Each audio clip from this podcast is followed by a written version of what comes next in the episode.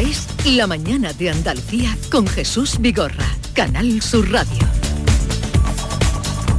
Acaban de dar las 9 de la mañana, el día por delante con mm, Paco Ramón. Buenos días, Paco, de nuevo. ¿Qué nos Muy traes? buenos días, Jesús. Pues hoy es el día de Granada en el que se va a convertir en capital mundial de la ciencia. Representantes de seis delegaciones internacionales se integran hoy en ese comité que va a coordinar el proyecto del acelerador de partículas que se va a ubicar en la localidad granadina de Escúzar con una inversión de 700 millones de euros, una inversión inicial. El IFMI Dones, como se conoce el proyecto, dará hoy ese paso definitivo para convertirse en realidad. Y los sindicatos CESIF, Comisiones Obreras y UGT se concentran hoy frente al Servicio Andaluz de Salud en Sevilla para exigir un pacto por la atención primaria. La protesta se produce después de que el gobierno andaluz se haya comprometido esta semana a destinar al menos el 25% del presupuesto del sistema sanitario público a la atención primaria. Estaremos pendientes también del Consejo de Ministros Extraordinario en el que se va a aprobar hoy la reforma de las pensiones pactada con Bruselas y los sindicatos con el rechazo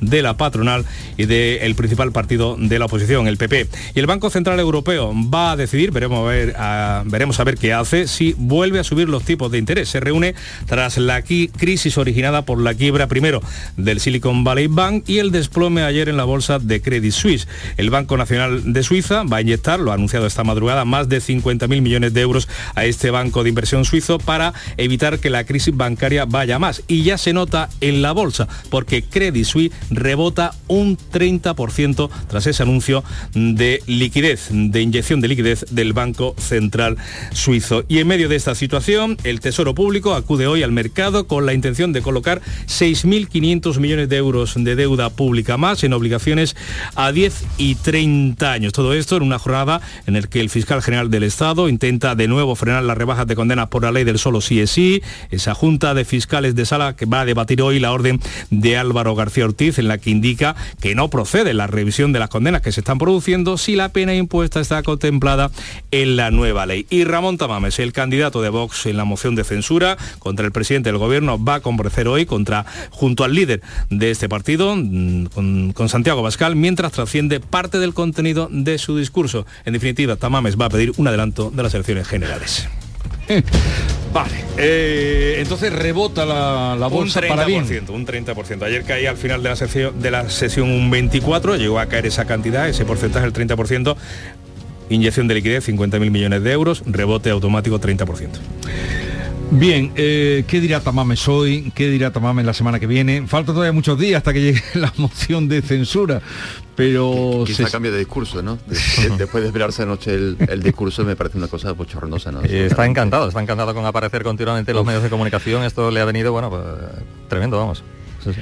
Eh, nuestro compañero José María de Loma el otro día ponía un tuit que decía ya solo le, fal- le falta salir en el Ola eh, ayer pero eh, esta, esta mascarada sainete pero, pero sí pero y, y cada cosa que vamos conociendo lo último la filtración del Del discurso, que se lo ha dado a unos amigos, se lo ha enviado a unos amigos y ha terminado lógicamente los Claro. periodistas Pero lo de, lo de las filas en algunos partidos parece que no, que no funciona, ¿no? Y, y además se lo han dado, en fin, no precisamente a la, a la vez o a la razón, se lo han dado justamente a un, a un periódico que no se distingue precisamente por, Eh, por ser muy, derecha como el, el diario, ¿no? Que Claro, pero- por cierto, los compañeros del líder por por la la exclusiva, ¿no? sí, sí. Pero yo eso me pregunto de qué gana- un, un discurso a, a días vistas, dándole todas la- las bazas a la oposición y a, bueno, perdón, al gobierno y, Sí. y a- y al resto de partidos para rebatir los argumentos de ese discurso, me pareció un tiro en el pie como poco, en fin. ¿no? Y está No- claro no que entiendo bueno, nada, no entiendo nada. sí, no, yo tampoco. Y está claro que los Vox Monty Python no lo hubieran hecho mejor. No, no.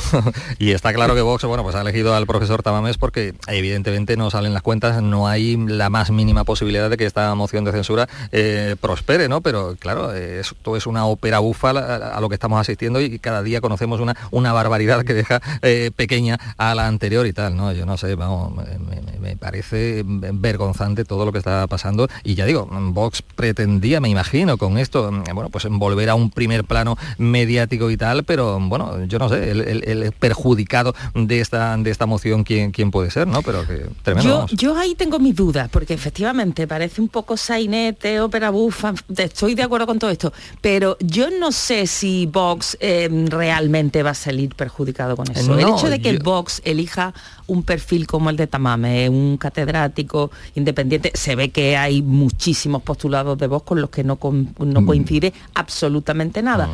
Esto le quita un poco de sectarismo que quizá Vox estaba... Ah, que pueda pretender, ese, eh, pretender eso eh, Vox, quitar... Claro, claro, quitarse un poco, si un partido como Vox, al que defiende unos postulados eh, y puede ser trachado de ah. cierto sectarismo, al elegir a apostar por un candidato como Tamame, en fin, tengo mis dudas y habrá que ver efectivamente el día de la moción de censura, cómo se desarrolla Pero ahora la primera pregunta, cuando comparezca hoy con, con Abascal, es decir, ¿le va a cambiar usted el discurso que iba él haciendo poco a poco, un día metía, otro día sacaba, que era lo que ha dicho él, un día mete una cosa, otro día saca otra, porque claro, ahora tienen las armas ya eh, el gobierno y todos los que vayan a intervenir. Absolutamente, esto mm. parece el primer acto de, la ópera buffe que, que ah. Antonio. Esto en cualquier caso le, puede dar munición evidentemente al PSOE que, que, bueno pues va a quedar, eh, se va a poner de relieve, bueno pues eh, en fin, la gestión un poco y, de Vox, su intento de, ya digo, de acaparar la, la, atención mediática y tal, y yo no sé si el Partido Popular también puede salir un poco perjudicado porque claro, Vox con este caso lo que pretende un poco es desmarcar del Partido Popular, ¿no? Yo creo que la gente es inteligente y va a ver todo este circo, que es un circo como estamos comentando, ¿no? Pero yo no sé quién puede ser el perjudicado y quién puede salir, si es que alguien puede salir beneficiado de esta cuestión, que yo creo que puede ser el, el, PSOE finalmente. El que efectivamente el gran beneficiado de, toda esta eh, polémica moción de censura, a mí no me cabe ninguna duda que va a ser Pedro Sánchez, cuando eh, la alternativa que se erige frente al presidente del gobierno, frente al gobierno, algo así como lo que estamos comentando, pues la figura de, Pedro Sánchez, yo Pero el PP lo ha dicho desde el principio, ¿eh?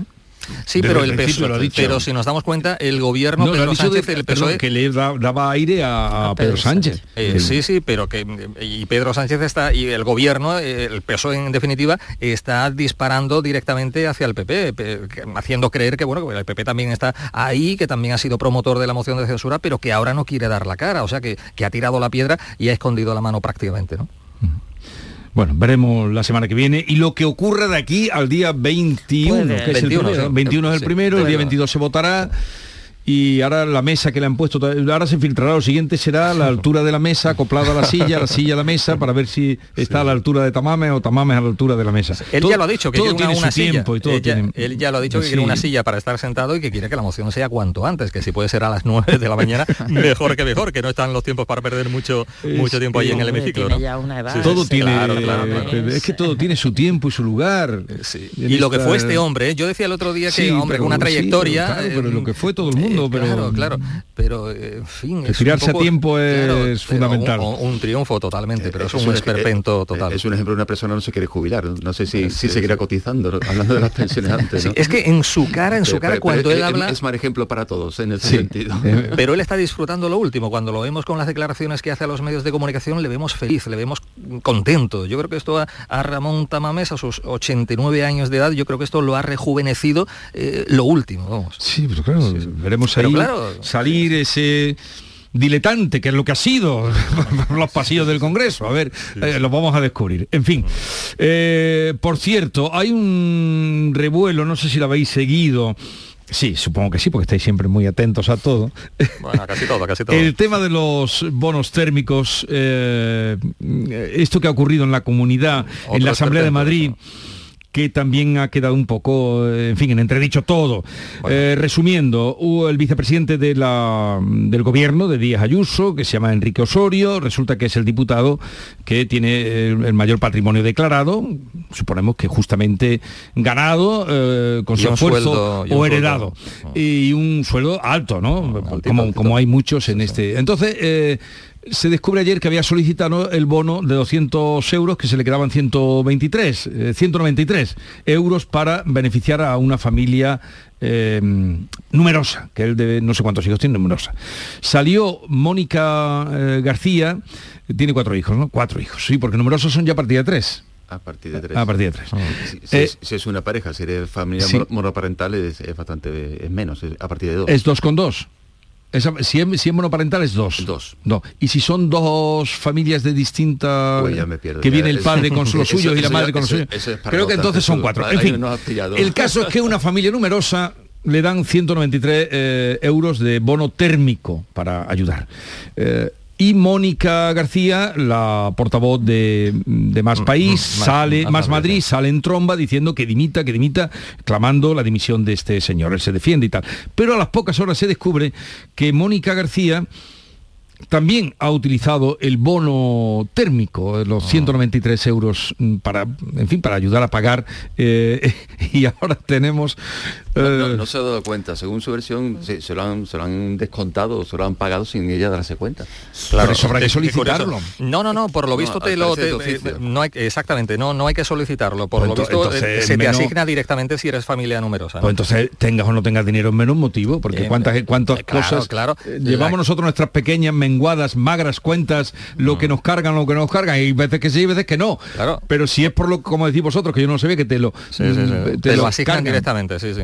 Yo no estoy en Eh, esa sí, circunstancia, pero, pero por lo que cuenta ella sí. Ella dice Sí. que, que- que no lo sabía, no sé si es porque es su marido, su pareja, la, la que lleva las, el que lleva la- las cuentas de eléctricas de- del domicilio, pero ella dice que, que- que está intentando buscar la fórmula para devolver el dinero que Sí, dice que, lo va a devolver. sí. Otra cosa es que lo haga finalmente. ¿no? A mí la que me parece que ha quedado efectivamente en entredicho es ella, es Mónica García, porque ha criticado, en fin, que sí, que puede llamar la atención de que un señor vicepresidente de la Comunidad de Madrid, como estamos comentando, bueno, pues tenga un sueldo que creo que es superior a los 100.000 euros y tal, eh, y con un patrimonio, evidentemente, que solo habrá ganado, evidentemente, llama la atención que este tipo de familias pues, puedan percibir esta prestación, pero eso es lo que se está comentando. Yo lo he leído en algún sitio, mm, que bueno, pues no se solicita, sino que se te asigna directamente al ser familia numerosa por parte de- del gobierno en este caso. Y claro, Mónica García, bueno, pues le ha faltado el tiempo para disparar eh, hacia eh, el señor Osorio y claro, nos damos cuenta de que ella también, en este caso su, su marido o su pareja, bueno, pues también lo había solicitado. Es un ejemplo más de, de lo que decíamos anteriormente, del circo en el que se ha convertido la política en estos, en estos tiempos, ¿no? No, y el nerviosismo de, de- de inmediatamente Claro, criticar No, no, que dimita, no, eh, que dimita. dimita directamente al adversario político cuando tú estás en una situación. Y a mí me parece muy raro cuando tú te lanzas con esa crítica tan feroz, tú no sabes lo que ocurre en tu casa, pues cuando ha habido juicio con la infanta se le reprochaba mucho, usted no sabía lo que había en su casa, usted no sabe cómo se pagan las facturas en su casa, es sorprendente. Y este nerviosismo, este eh, crítica feroz al adversario cuando tú estás incurriendo en el mismo... en- Este en el mismo nivelito, hecho. Lo que pasa es que las Silvia. Explicaciones de uno y otro han sido bastante diferentes, porque Sí. mientras Mónica García ha dicho que pretende devolverlo, Pero que- bueno, pero ya, que- sí, bueno, sí, bueno, pretende devolver, pero porque te han pillado. Te han si pillado. no, no devuelve. No lo devuelve, Que- claro. el vicepresidente, pero también el vicepresidente ha, ha hecho me parece más honrada la postura, es decir, yo soy, cuando él dice, eh, yo soy familia numerosa y el que quiera este beneficio que tenga hijos, que se ponga a tener hijos. Me parece una salida más girosa que decir que lo devuelvo, Sí, ¿no? sí, No sí, sé. sí. Y yo creo que efectivamente que ha tenido una otros, salida muy no, pero perdona, y los otros peor que dicen, "Va- vamos a quitar ahora. eh, A es, lo- co- a- eh, es como cuando se dieron los 2.500 pavos a los que tuvieran un hijo, ¿no os acordáis con Zapatero? sí, sí, que decían, si Botín tiene un hijo, pues también le van a dar, pues sí, si no lo arreglan ustedes, se lo van a dar. Eh, eh, Es el problema de las normas con, con tabla rasa, ¿no? Es decir, bueno, pues con independencia de los ingresos de la renta familiar, que se perciba este tipo de ayuda, este tipo de, de- de percepciones, no, no, no, no se entiende, no se entiende que sea que las normativas se hagan con ese trazo tan grueso Claro. que no prevea situaciones que usted, un, un señor con una renta de, de, no sé, millones de euros, como tiene este, este señor vicepresidente de Madrid, pues, pues sea perceptor de una ayuda de ese tipo que para nada necesita, como tampoco lo necesita la señora Claro. García, evidentemente.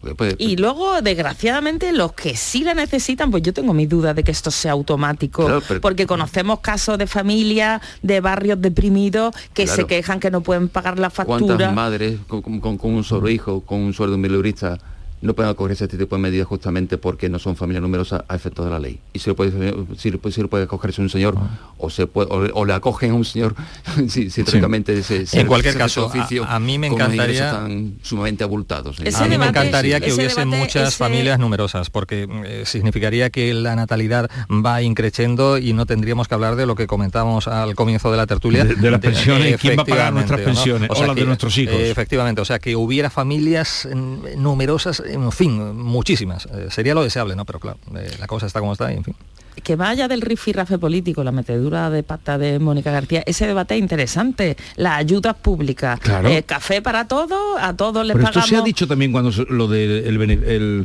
la ayuda al combustible también se dijo. pero si usted no lo hace y si encima, que yo no lo sé, que tú dices que dudas también de que se ingrese por, por defecto, pero bueno, es decir, pero, pero, pero claro, ahí la han pillado antes de usted tirar donde va con esa y ahora ya lo devuelvo, en fin. Y, los otros que han saltado diciendo, ahora regulamos, ¿no? Regulamos. Eh, eh, lo ha hecho el gobierno, lo ha hecho el gobierno que lo va a ver después de 14 años en vigor esa... 14 años, pues fíjate, como la, matrícula en la universidad. a golpe de que te pillen. y así reformamos y así cambiamos las cosas. en la matrícula de las universidades, aquí en Andalucía se aprobó también por el anterior gobierno del PSOE matrícula gratis y continúa con el nuevo gobierno. Los hijos de los de quien pueda pagarlo, de, quien pueda pagarlo, se están beneficiando también, de esto. Hay, también una recompensa al estudiante, que ya son mayores de edad. Que decir, también una recompensa, es decir, usted es eficaz en sus estudios, una persona mayor de edad, usted va a tener matrícula gratis.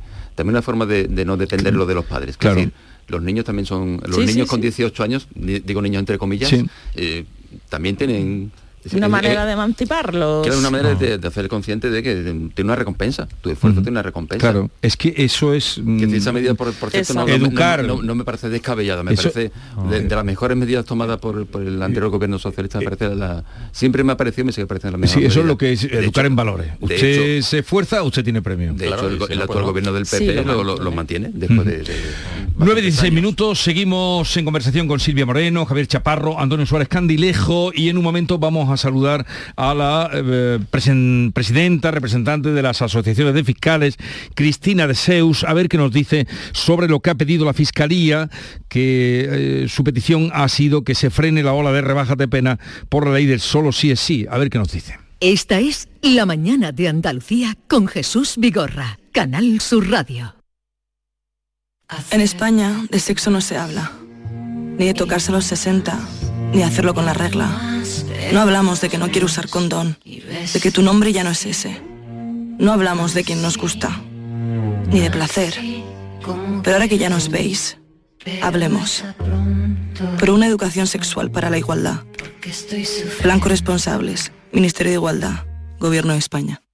La vida es como un libro y cada capítulo es una nueva oportunidad de empezar de cero y vivir algo que nunca hubieras imaginado. Sea cual sea tu próximo capítulo, lo importante es que lo hagas realidad. Porque dentro de una vida hay muchas vidas y en Cofidis llevamos 30 años ayudándote a vivirlas todas. Entra en cofidis.es y cuenta con nosotros. Buenos días, soy la doctora Cantanaya. Le voy a explicar el procedimiento que vamos a realizar. No, no, eh, no se preocupe. Tiene usted toda mi confianza. Porque para mí es como si fuera mi hija. Que lo sepa. Mi hija. Mm, ya. vale. Extra Día del Padre de la ONCE. El 19 de marzo, 17 millones de euros. No te quedes sin tu cupón. Cómpralo ya. Extra Día del Padre de la ONCE. Ahora cualquiera quiere ser padre. A todos los que jugáis a la 11, bien jugado. Juega responsablemente y solo si eres mayor de edad. En cofidis.es puedes solicitar financiación 100% online y sin cambiar de banco. O llámanos al 900 84 12 15. Cofidis, cuenta con nosotros. Canal Sur Radio. Si buscas un apartamento baratito en la playa para esta Semana Santa, pues lo mismo no podemos. Pero si quieres un Renault de ocasión, en Sirsa tenemos más de 400. Con la fiabilidad y seguridad de Renault Selección, 100 puntos de control, kilometrajes certificados y una cobertura de garantía europea de 12 meses como mínimo. Ven a Sirsa, tu concesionario oficial Renault en Sevilla. HLA Santa Isabel pone a tu disposición la unidad de traumatología y ortopedia especializada en pediatría, columna, hombros y codo, muñeca y mano, cadera, rodilla, tobillo y pie. Con guardias localizadas las 24 horas y los últimos tratamientos en prótesis. Consúltanos en el 954-570004 o en Luis Montoto 100. HLA Santa Isabel, contigo cuando más nos necesitas. Desde 1986 hemos recorrido un largo camino, un camino de mejoras y superación donde Sevilla no ha dejado de crecer y creer en sí misma, con Lipasam siempre a su lado, porque el futuro es un camino que solo podemos hacer juntos. Cumple tu parte. Lipasam, Ayuntamiento de Sevilla. Vive el comercio de Sevilla Este. Gracias a ti somos más grandes. El comercio de Sevilla Este premia tus compras. Repartimos 800 euros en cheques de consumo. Vive el comercio de Sevilla Este. Organiza Asociación de Comerciantes Alconep. Financia Ayuntamiento de Sevilla.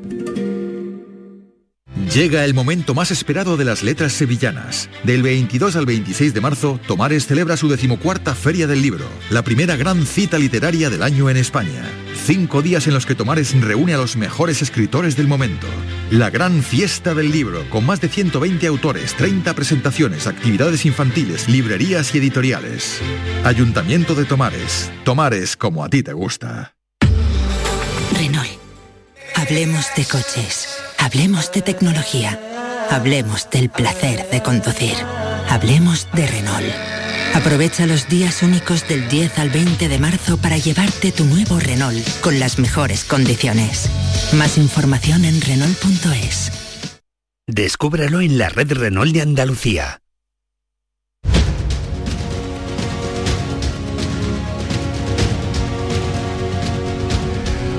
9.20 minutos de la mañana, vamos a saludar a Cristina de Seus, es presidenta de la Asociación de Fiscales, ya en alguna otra ocasión, ha estado con nosotros siempre que eh, la requerimos. Cristina de Seus, buenos días. Hola, buenos días.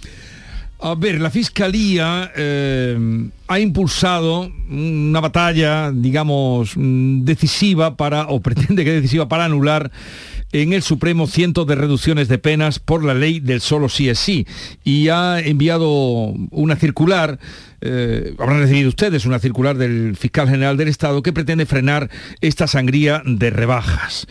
¿Qué nos puede decir? ¿Puede poner coto a, estas rebajas de penas? Eh, ¿Lo pueden hacer ustedes los fiscales?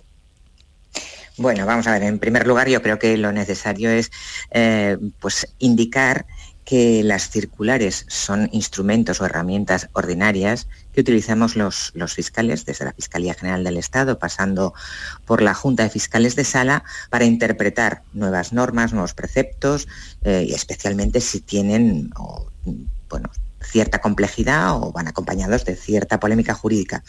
Con lo cual es normal que se adopte eh, pues, esa decisión de sacar adelante una circular interpretando el nuevo texto penal, ¿no? nuevo articulado.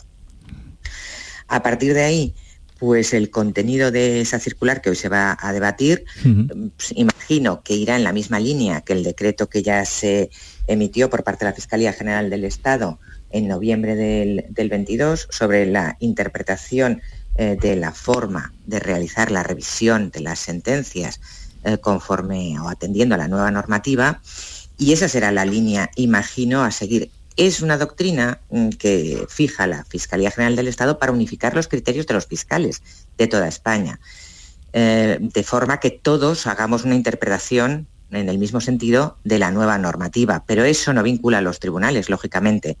Los tribunales podrán atender o no esa doctrina eh, fundamentada de la Fiscalía General del Estado o hacer una interpretación diversa. Así que nos vinculará a los fiscales, pero no a los tribunales.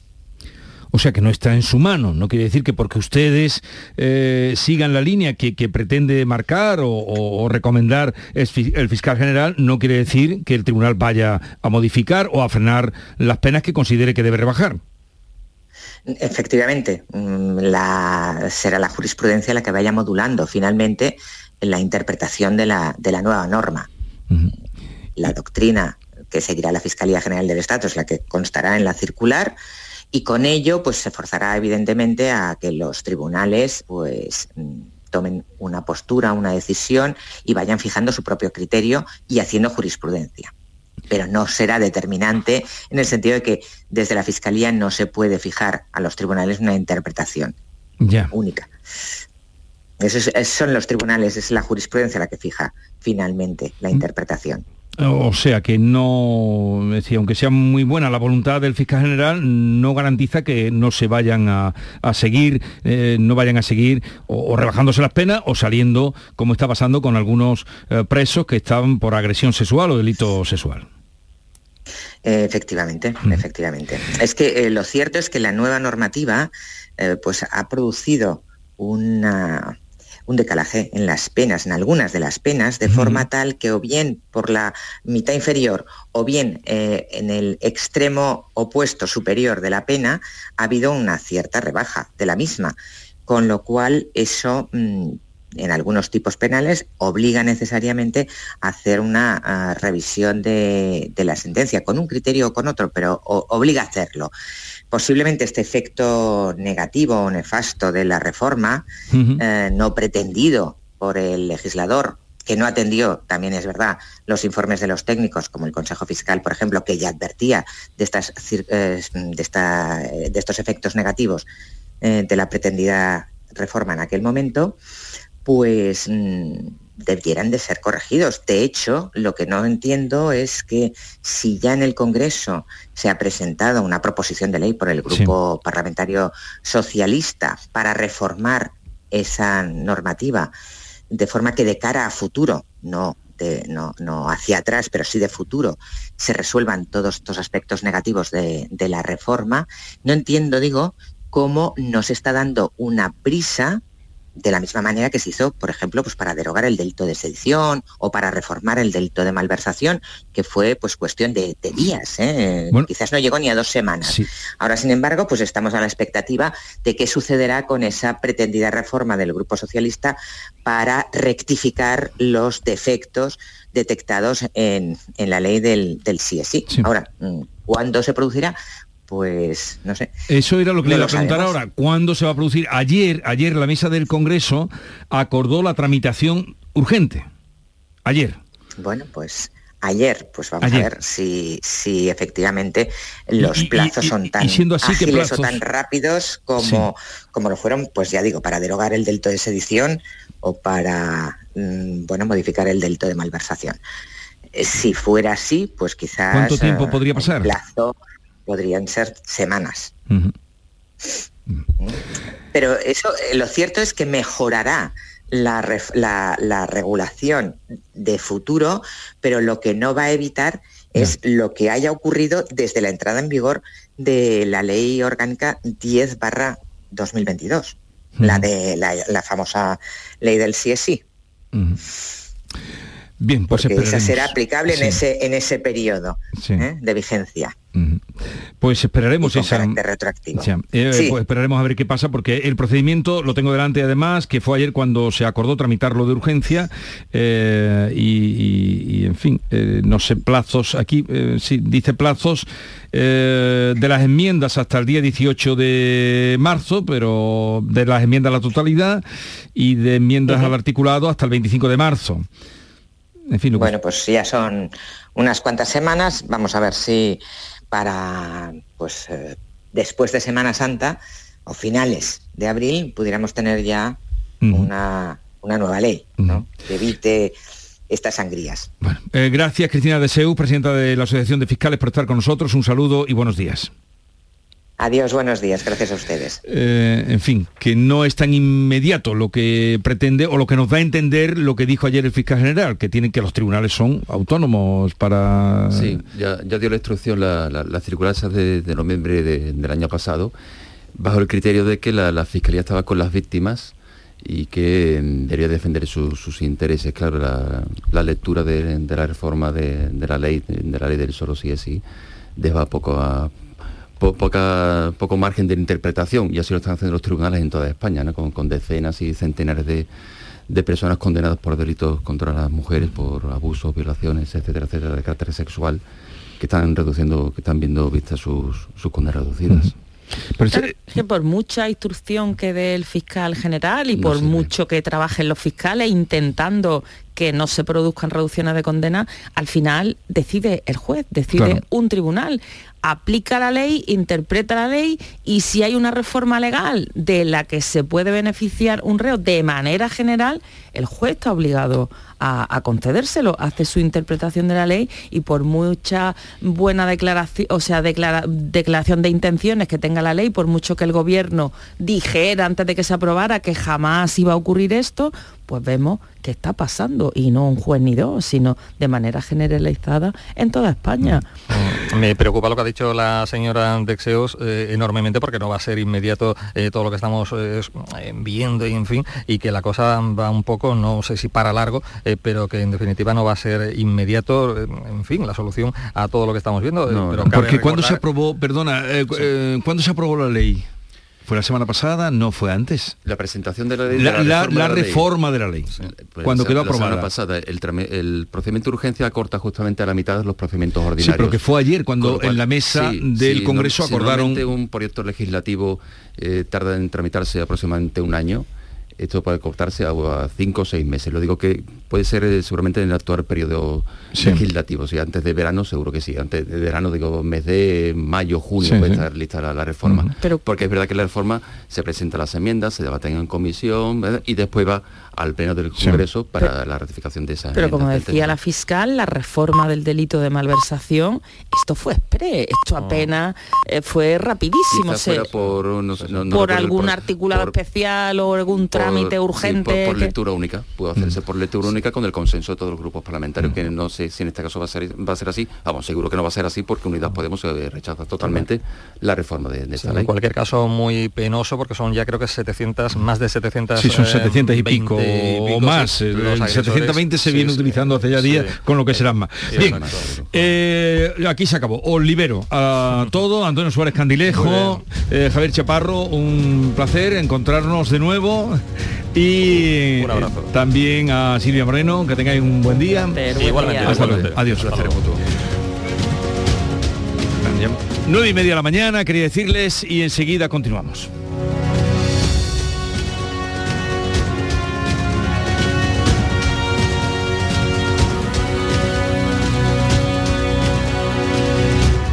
Esta es La Mañana de Andalucía con Jesús Vigorra, Canal Sur Radio. Adela tiene 85 años y vive sola en casa, pero no está sola. Cada semana recibe la visita del personal de un centro público de atención domiciliaria para comprobar cómo se encuentra o si necesita cualquier tipo de ayuda en el día a día. Además, revisan que su pulsador de emergencia funcione sin problemas, lo que le permite vivir con mucha tranquilidad. No es magia, son tus impuestos. Agencia Tributaria, Ministerio de Hacienda y Función Pública, Gobierno de España. En Canal Sur Radio, por tu salud, responde siempre a tus dudas. Hoy hablamos del dolor de cabeza. En realidad hay hasta 13 tipos distintos de dolores de cabeza, aunque los más comunes son la cefalea tensional y la migraña. En muchos casos son enfermedades discapacitantes que en los últimos tiempos han encontrado alivio con nuevos fármacos y nuevos enfoques terapéuticos. Esta tarde, dolores de cabeza con la doctora Carmen González Zoria en directo. Envíanos tus consultas desde ya en una nota de voz al 616-135-135. Por tu salud, desde las 6 de la tarde con Enrique Jesús Moreno. Más Andalucía, más Canal Sur Radio. Canal Sur Radio. Driveris, driveris, driveris. Coches de ocasión que te gustarán un montón. Lo nuestro no es cantar. Lo nuestro es vender coches de segunda mano. Bien seleccionados, perfectamente revisados, garantizados y a muy buen precio. Si buscas coche de ocasión, entra en driveris.es o acércate a tu tienda más cercana y elige entre más de mil coches de todas las marcas. Driveris, vehículos de ocasión de verdad. Desde 1986 hemos recorrido un largo camino, un camino de mejoras y superación, donde Sevilla no ha dejado de crecer y creer en sí misma, con Lipasam siempre a su lado, porque el futuro es un camino que solo podemos hacer juntos. Cumple tu parte. Lipasam, Ayuntamiento de Sevilla. Estás en casa y te llega el paquete que tanto estabas esperando. Después reciclas la caja de cartón en el contenedor azul para que se convierta en el libro que alguien lee mientras recoge el paquete que tanto estaba esperando. en la economía circular, cuando reciclas, los envases de cartón se convierten en nuevos recursos. Recicla más, mejor, siempre. Lipasan y Ecoembes. Compra a lo grande en los comercios de Santa Justa. Comprando en los comercios de Santa Justa, ganamos todos. Consigue grandes premios. Repartimos mil euros en cheques de consumo. Compra a lo grande en los comercios de Santa Justa. Organiza Asociación de Comerciantes de Santa Justa. Financia Ayuntamiento de Sevilla. Llega el momento más esperado de las letras sevillanas. Del 22 al 26 de marzo, Tomares celebra su decimocuarta Feria del Libro, la primera gran cita literaria del año en España. Cinco días en los que Tomares reúne a los mejores escritores del momento. La gran fiesta del libro, con más de 120 autores, 30 presentaciones, actividades infantiles, librerías y editoriales. Ayuntamiento de Tomares. Tomares como a ti te gusta. Solo con tu mano se crea una sonrisa. Únete a la red de voluntariado de salud mental de Andalucía y ayúdanos a construir una sociedad más justa y responsable. Cambiamos tu tiempo por sonrisas. Busca la asociación más cercana a tu domicilio en la web saludmentalandalucía.org. Campaña subvencionada por la Consejería de Inclusión Social, Juventud, Familias e Igualdad.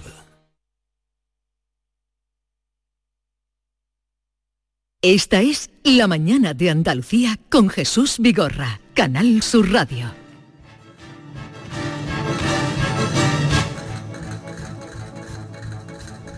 A ver, antes de ir al asunto, que ya por la música mm, podrán imaginar por dónde vamos, quiero agradecer eh, porque hay un oyente, siempre tenemos de todo en esta audiencia y de todo, un chico, un joven, que trabaja en, eh, un- en fin, trabaja tramitando, trabaja en una compañía eléctrica y se encarga de tramitar las solicitudes para el bono eh, social. Social. que le llamamos bono térmico, pero su nombre es bono social pa- para familia numerosa. Y me acaba de decir, cuando en lo que estábamos hablando, que mm, se había ido Silvia en el encargo de mirar si eso te lo enchutaban, te lo chutaban directamente en la cuenta por defecto, digamos, directamente si era familia numerosa o tenías que solicitarlo. Hay que solicitarlo. No, hay que solicitarlo. Claro. Es que nos quedaba la duda. Y tiene su trámite. Sí, pero que nos quedaba, nos quedaba la duda si eso te lo, te lo daban por- directamente y por eso tal vez ni se hubiera enterado ni el uno ni la otra.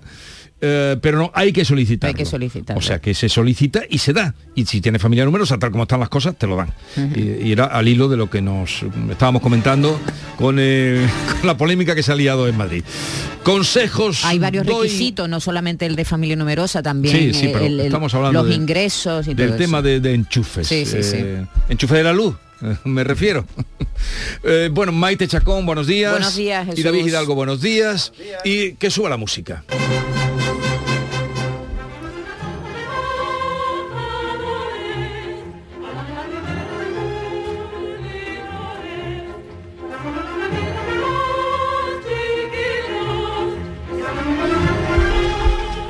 Música de Zarzuela es el coro, lo que está sonando de barquilleros de agua, azucarillos y aguardiente. Y suena esta- este coro siempre festivo de la zarzuela, porque, como les venimos contando esta mañana, eh, Isamay Benavente, hasta ahora directora del Teatro Villamarta de Jerez, directora también del Festival de Jerez, que con éxito acabó hace unos días, eh, va a ser la primera directora del Teatro de la Zarzuela de Madrid, un teatro emblemático eh, en sus 167 años de historia. Y a Isamay, que la conocemos desde sus inicios en el teatro, a su paso después a la gestión cultural, eh, queremos saludarla esta mañana y darle felicidades. Isamay Benavente, buenos días. ¿Qué tal, Jesús? Buenos días. Oye, muchas felicidades por el nombramiento de directora del Teatro de la Zarzuela. Muchas gracias. Tengo aquí una persona, una paisana tuya, que también te quiere felicitar. Hola Isamay. Bueno, Maite, muy contenta, no solo paisana, sino también hicimos nuestros pinitos juntas. Claro, amiga desde, desde que éramos chicas. Isamay, que desde, desde los inicios. Sí, sí, nos hemos puesto muy contentos todos, ya lo sabe, que, que- que ya, no solamente porque te queremos en lo personal, sino porque reconocemos tu trabajo en el Teatro Villa Marta, Isamay, eh, y, y bueno, mm, eh, te incorporas, eh, creo que a partir de noviembre, pero mm, pretendes marcharte a Madrid ya para, o dentro de poco, ¿no? Para ponerte en marcha en este proyecto tan, tan ilusionante, Isamay. Bueno, pues mm, vamos a ver, sí, no, o sea, voy a empezar ya a trabajar con el director actual, con, con Daniel, pues para ir viendo un poco, ahora empezará la próxima temporada, y bueno, pues para ir ya. Isamay, perdona, perdona una cosa, ¿estás en Humanos Libres? Sí, espera, A- a ver. Quítalo porque te, Te podemos escuchar mejor ahora. es horrible. A ver si ahora va, va- Ahora, ahora, me escucháis mejor? Mucho mejor. Mejor. Mucho Vale. mejor. Que, que, pues no, que os decía que, que sí que empe- empezar a trabajar muy pronto, pero bueno, mi compromiso aquí tengo que terminar la temporada y, y si no me trasladaré definitivamente hasta otoño, hasta otoño en Madrid. Ah, o sea que cuando empiece la temporada, que es eh, siempre en otoño, eh, será cuando estés allí. Y, o sea que sigues en el Teatro Villa Marta hasta el verano. Sí, sí, yo te- y- mm. sí, sí, sí, sí. Terminó la temporada aquí, que además terminamos con una producción de Carmen, que fue con la que se inauguró este teatro. Así que fíjate, ha coincidido todo, que me voy a despedir con la que empecé. Con, Con la que con empezaste. Ah, pues yo, yo vi esa Carmen con la que tú empezaste. Claro, claro. yo vi claro, esa claro, Carmen. claro. Y Samay, Teatro En de la este- Zarzuela que nunca ha dirigido una mujer. Eh, pues no, fíjate, 167 años, ¿no? Es una cosa ya que choca, ¿no? Y bueno, estoy muy contenta también por eso, ¿eh? Porque, porque yo creo que hay que visibilizar el trabajo de tantísimas mujeres en la gestión cultural. Es que somos muchas mujeres en la gestión cultural. Eh, y, es verdad que quizás nos falta el último, el último escalón, ¿no? Y, bueno, pues si, si mi nombramiento ayuda a visibilizar también ese trabajo y a ver que, que, que- que es posible que las mujeres dirijamos también instituciones culturales, pues mucho mejor, más contenta. Tengo que decir que en Madrid hay muchos teatros dirigidos por mujeres, ¿eh? Sí. Sí, pero este que es un teatro mm, Este que- muy sí, particular, sí, un teatro eh, emblemático, de, de- este es un teatro nacional. eh, entonces- Claro, claro, claro. Por eso el, el- el símbolo yo creo que es más potente, ¿no? Porque es también una declaración de intenciones del, del gobierno, del Estado, que pertenece, el, el teatro pertenece al Ministerio de Cultura, ¿no? Entonces, bueno, pues también, también, también, claro. Oye, del Ayuntamiento de Jerez, eh, llevas tú muchos años ahí dirigiendo y antes estabas con- también eh, trabajando en ese teatro. ¿Desde cuántos años estás trabajando en el Villa Marta? Pues mira, Jesús, yo me vine por dos años y llevo aquí 26. 26. para 27. O sea que... ah, y has hecho ahí una labor y supongo que te vamos a echar de menos. Pero mm, en el- desde el ayuntamiento te han felicitado o te han dicho que te quedes, ¿sí? Claro, no, bueno, la, a, a ver, la primera a la que se lo comuniqué, lógicamente, fue a mi presidenta, que es la alcaldesa. Justamente ayer teníamos rueda de prensa eh, del balance del festival que acabó el sábado, ¿no? Que ha sido pues muy positivo, estábamos muy contentos y, y, bueno, pues es que yo estaba con la noticia recién conocida y nada más terminar el balance pues me reuní con ella y se lo trasladé, la alcaldesa se puso pues muy contenta, me felicitó y... Y, Y, y te dijo, nada, bueno, chica, tú vales mucho. Y Samay, ¿qué se puede hacer con la zarzuela? Es decir, la zarzuela, que es algo, bueno, que forma parte de nuestra cultura. Eh, tú- ¿Para qué llegas tú al teatro? ¿Qué quieres hacer con la zarzuela? Para quitarle caspa. Bueno, sí, yo creo que todos los últimos eh, directores mm, eh, lo que hemos hecho fundamentalmente es ver la zarzuela con ojos de hoy. Eh, ya estamos, ya, ya se está en ese proceso. ¿eh? El director actual yo creo que ha hecho un trabajo estupendo, invitando pues a directores de hoy. De hecho, ahora mismo eh, está allí nuestro Rafael Villalobos, Anda. sevillano, Sí. dirigiendo una zarzuela de José de Nebra que estrena ahora el 25 de marzo y que pienso escaparme a verla, lógicamente.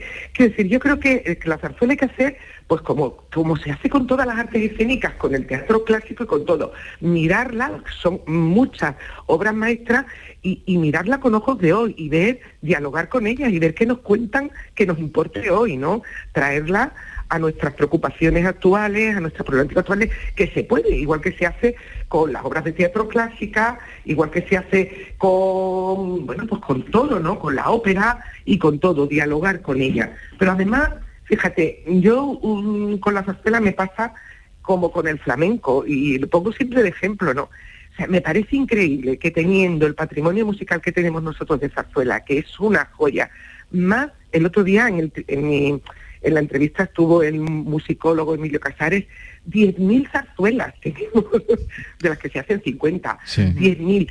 Entonces, que no conozcamos y vendamos eso nos pasa como con el flamenco. Somos los únicos que tenemos eso en España y no lo vendemos. Y hay joyas, pero joyas. Y luego es que yo soy una friki del teatro musical, me encanta, me encanta eh, los musicales, me encanta la ópera, o sea, me encanta el teatro. Sí. Y si además tiene buena música, pues ya es que, mm, como, como, como, Dios, como Dios, me pone muchísimo, me encanta. Y Eh. entonces, pues la zarzuela es lo más nuestro. Yo lo enlazo, bueno, pues, pues con lo mejor de nuestra cultura española, así que, que estoy muy ilusionada por abordar títulos del género con una mirada actual y, y, relacionarlo pues con eso, con lo mejor de nuestros creadores y de la cultura española.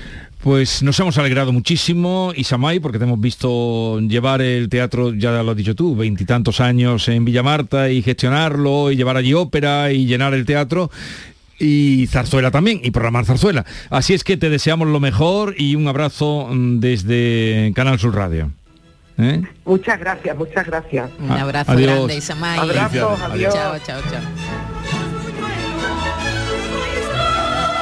40 libras, las que queráis. Eso, eso, vengan, vengan, vengan acá. Bueno, también bien mal, también limona, a ver si luego Esta es La Mañana de Andalucía con Jesús Vigorra, Canal Sur Radio. Alexa es el asistente virtual controlado por voz que lanzó Amazon en 2014.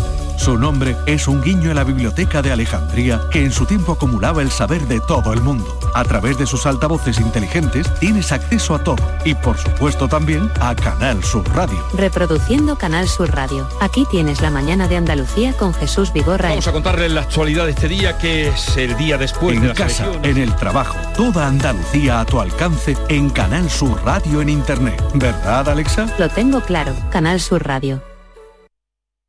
Canal Sur Radio.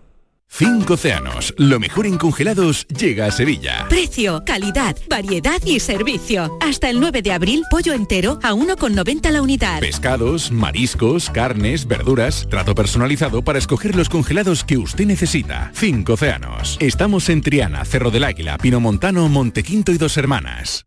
¿Buscas un espacio diferente para celebrar tus eventos? Nuestros barcos son el lugar de celebración ideal para bodas, cumpleaños y reuniones familiares. Sorprende a tus invitados con una experiencia inolvidable con Cruceros Torre del Oro. Más información en el 954-561-692 o en crucerosensevilla.com. Soy ingeniero de puentes y caminos y la verdad es que mi último puente es una obra maestra. Con vuelos desde solo 30 euros con Vueling, le pedí dos días a mi jefe y me llevé a la familia también. Vamos, así cualquiera se hace un puente. No esperes más y móntate tu puente desde solo 30 euros con Vueling. Consulta condiciones en nuestra app. Comprar en el mercado de abastos del tiro de línea tiene premio. En el mercado del tiro de línea ofrecemos los mejores productos frescos y servicios cerca de ti. Repartimos mil euros en cheques de consumo. Comprar en el mercado de abastos del tiro de línea tiene premio. Organiza Mercado de Abastos del Tiro de Línea. Financia Ayuntamiento de Sevilla. Llega el momento más esperado de las letras sevillanas. Del 22 al 26 de marzo, Tomares celebra su decimocuarta Feria del Libro, la primera gran cita literaria del año en España. Cinco días en los que Tomares reúne a los mejores escritores del momento. La gran fiesta del libro, con más de 120 autores, 30 presentaciones, actividades infantiles, librerías y editoriales. Ayuntamiento de Tomares. Tomares como a ti te gusta.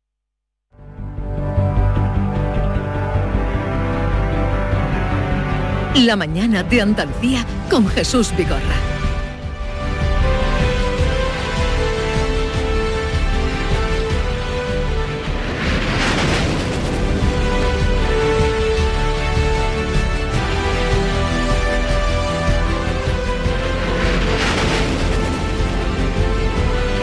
Vamos a saludar a un joven malagueño, se llama Jorge Rico, que eh, de portero de juveniles del Málaga, lanzarse a parar la pelota, se ha lanzado a surcar los cielos como piloto de caza. Jorge Rico, buenos días. Muy buenos días, ¿qué tal? ¿Qué tal? ¿Esta música la reconoces? Sí, sí, lo primero que me ha venido a la mente, sí, claro. Claro, no podía Top ser Gun, otra. ¿no? Top Gun. ¿Cuánta- cuánta- Claro. ¿Cuántas veces has visto la película? Mm, Bueno, la, pues unas pocas, ¿eh? La última, la verdad que, que unas pocas, ¿eh? Está, está bastante bien hecha. Bastante bien. Oye, ¿y ¿qué te llevó a ser piloto de caza? Bueno, pues a mí me gustaba lo que era el tema ejército, tema valores, etcétera. Eh, e investigando un poco qué opciones podía tener ahí, pues una de ellas vi que pues que podía ser piloto. eh, entre ellas pues piloto de caza. Así que recuerdo que pues cuando estaba en bachillerato empecé a investigar y, y dije, ¿cómo se hace esto? Sí. Nada, me puse a ello y hasta el día de hoy. Pero que ah, debe ser eh, muy exigente toda la preparación hasta entregarle a un joven como tú un cacharro como ese, un caza. Efectivamente, sí. Eh, son, bueno, eh, podríamos como hacer una separación, ¿no? Por así decirlo. Una es entregar el título de piloto de caza, ¿no? Que sería, digamos, el primer paso. eh, y la otra sería ser un piloto operativo, ¿no? Un piloto eh, dispuesto o preparado para poder ir, ir a- al combate. Eh, tiene que ser muy exigente la preparación porque solo una decena de pilotos de caza se gradúan cada año en nuestro país, es decir, que sois, diremos, una élite, ¿no? Eh, sí, bueno, ya un poco eh, en una conferencia que nos dieron directamente, o nos dijeron eso, ¿no? Eh, vino un entrenador de deportistas de élite, un nutricionista, eh, y nos dijo, oye, vosotros realmente, o el trabajo que hacéis, es como un deportista de élite, ¿no? Entonces, sentíos como tal y cuidados como tal, porque efectivamente la exigencia, eh, tanto uno, como decían ustedes, para llegar, como dos, para mantenerte, es bastante, bastante elevada. Jorge, tu sueño antes de ser piloto era ser portero de fútbol. De hecho, has estado en la cantera del Málaga hasta la época de juveniles. ¿Qué virtudes tiene que tener un portero que te hayan ayudado también a ser piloto de caza? ¿Te ha servido? Eh, sí, sí que me ha servido y yo muchas veces eh, he hecho el símil, ¿no? Porque al fin y al cabo eh, la portería eh, estás tú solo, ¿no? Eres tú contra, pues contra todo realmente. Eh, y en cierto modo, en una cabina de, de un caza estás tú solo, aunque siempre vas volando con alguien, pero estás tú solo, tú tomas las decisiones. eh, y yo sí que alguna vez he recordado que, o situaciones de decir, oye, yo esto ya lo he vivido, ¿no? Eh, además de, por así decirlo, aunque yo estuve en la cantera, eh, para mí en esa época era ser deportista de élite, ¿no? Entre comillas. Eh, entonces la tensión, la presión, eh, mentalmente, ¿no? Lo que era un partido de fútbol, el no querer hacerlo mal, el no querer equivocarte. Entonces son situaciones que yo muchas veces he asimilado o, o lo que te ha, pas- o me ha pasado en el avión. Y sobre todo algo muy importante y que yo creo que es de lo más importante, eh, es que cuando tú tienes un error, siendo portero, eh, tienes que hacer borrón y cuenta nueva, no puedes quedarte pensando en, no, aquí he fallado, eh, entonces empiezas a retroalimentar y ya no te sale bien eh, el resto del partido. Eh, pues al fin y al cabo es lo mismo, ¿no? En, un avión de caza tú tienes un error, te equivocas en cualquier cosa, tienes que eh, pasar página, decir, vale, esto ha pasado, luego lo miro, luego lo analizo, pero sigo adelante y sigo concentrado en, en- en mi vuelo. ¿Y cu- cuál es la misión de un piloto de caza? Bueno, eh, nuestra misión eh, a día de hoy es defensa aérea de- del espacio eh, aéreo español y mm, básicamente nosotros siempre tenemos aviones de caza, mínimo dos, las 24 horas del día, los 365 días del año, del año listos para estar en el aire en 15 minutos. Pues por si hay algún avión eh, que entra en espacio aéreo español sin permiso, por si ocurre también alguna emergencia que pasó hace un par de años en Madrid, ¿no? Como ocurrió una emergencia, pues salió un avión de caza eh, a ver qué le pasaba, eh, un- si alguien no comunica, y bueno, luego el último caso pues sería eh, pues que pase o que se secuestre un avión, ¿no? Y se decida usar como, como arma, ¿no? Que sería lo más crítico, por así decirlo, de todo lo que podría ocurrir. Jo- Jorge, y yo... luego Sí, perdona. Nada, y luego es entrenamiento, eh, misiones de combate, aire-aire y aire-suelo. Es básicamente eh, lo que hacemos día a día. Jorge, llevo un día en mi coche y cuando llegué a 180, que creo que estaba prohibido, ya me entró el vértigo y casi que me hago pipí en el coche. ¿Cómo es ver la vida a 900 kilómetros por hora desde el aire? ¿Qué se siente ahí arriba en esa soledad? Claro, el- aquí también hay, eh, o se puede diferenciar, ¿no? Porque es verdad que cuando estás alto, bueno, ahí al fin y al cabo la velocidad como que no eres muy consciente, pero sí que es verdad que hacemos misiones eh, baja cota que llamamos, ¿no? Que es básicamente volar muy, o volar cerca del suelo, eh, para que no, los radares para que no te detecten. y ahí es cuando de verdad te das cuenta eh, de lo rápido que va, eh, de que no tienes tiempo literal para perder ni equivocarte, pues tres segundos, si te distraes y dejas de mirar fuera, en tres segundos perfectamente puedes estar en el- colisionando con el suelo. Entonces es algo que es bastante, se tienes que pensar muy rápido, tienes que estar muy atento y ya digo, psicológicamente es bastante, cansa bastante. De hecho, al principio de empezar a volar, después de un vuelo tenías que echarte una siesta larga. De la tensión. Porque ¿no? siempre el, el radar lo esquiváis por abajo o también por arriba. Mm, No, por arriba normalmente no puedes esquivar radares. Por abajo, Eh, o sea, si hay quieres que- no, sí. Volando abajo. O sea, el, el máximo ejemplo y más claro y algo que nos ha ayudado mucho a los pilotos de caza, eh, ustedes han visto la película de Tocan. Sí, claro. La, la nueva. No, la nueva no. Pues eso, la nueva no. Uy. Hay Bueno, que pues verla, ahí- ¿no? Hay que verla. Uh, sí, en la wishlist hay, en la wishlist hay que ponerla. Eh, eso se hace y es verdad por lo que hacen en la película para que no detecte el radar. Mm. Y es así, o sea, yo imagino que han tenido asesores eh, para hacer la película. Seguro, seguro. Mm. Porque porque es así, vamos, lo, Cu- ¿Cuánto, hace es cuánto así y cuesta es un, un aparato, un bicho de estos?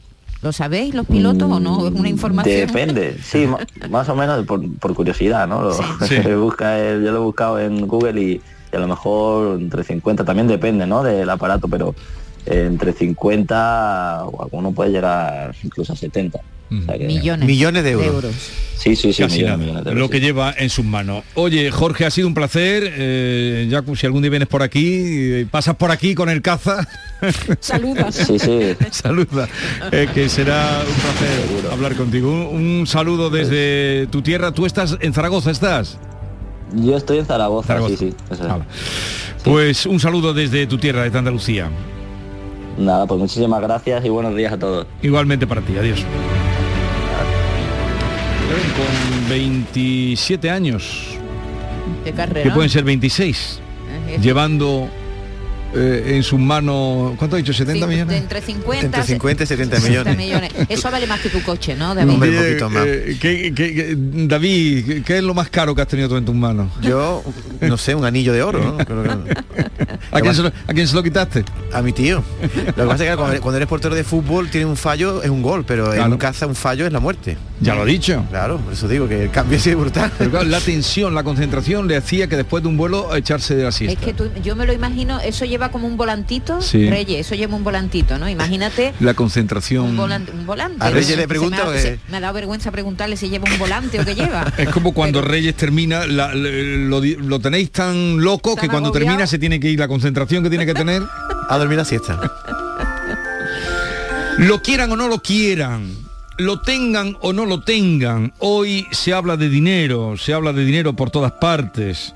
Dinero con las pensiones, dinero con el crack de eh, los bancos americanos y el Credit Suisse. Así es que García Barbeito también hoy se fija en el Bill Metal. Querido Antonio, te escuchamos.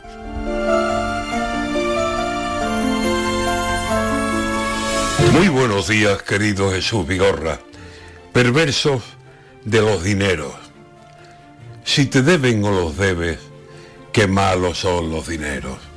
No dejan dormir a nadie, son enemigos del sueño, son miedosos, son cobardes, te hacen más malo que bueno, aunque siempre hay excepciones y eso hay que reconocerlo. Las noticias se suceden aquí y en el mundo entero y siempre entre las noticias hay alguna de dinero. ¿O suena entre los políticos de aquí lo del bono térmico? ¿O el asunto de Negreira, que es un asunto negreiro por el color que tendría por lo sucio aquel dinero que dicen que el Barcelona le pagó al del pito tieso? Enríquez se enriqueció, varios millones de euros. ¿Eso es de tarjeta roja o es de tarjeta de crédito? Vergüenza por una parte, doble vara en otros predios y siempre, siempre asomando por algún sitio el dinero, para darnos alegría o para penas traernos, para poner esperanza o directamente miedo. Tiemblan en muchas carteras desconfiados los euros. Y si ayer Silicon Valley sembraba alarma de lejos, hoy nos llega Credit Suisse y sube el nivel del miedo. Cuando por H o por B se levantan malos vientos, el dinero, ayer valiente, se siente niño indefenso, corderillo acorralado por veinte lobos hambrientos. Para lo bueno y lo malo está presente el dinero. Si no tengo, por soñarlo, o por el miedo a perderlo si lo tengo en abundancia, pero en situación de riesgo. Así que ya no sé yo qué es más malo o es más bueno, si el miedo a no tener nada o el temor porque lo tengo. Lo que sé es que en esta hora de la banca en más revuelto, tiene miedo todo el mundo por culpita del dinero.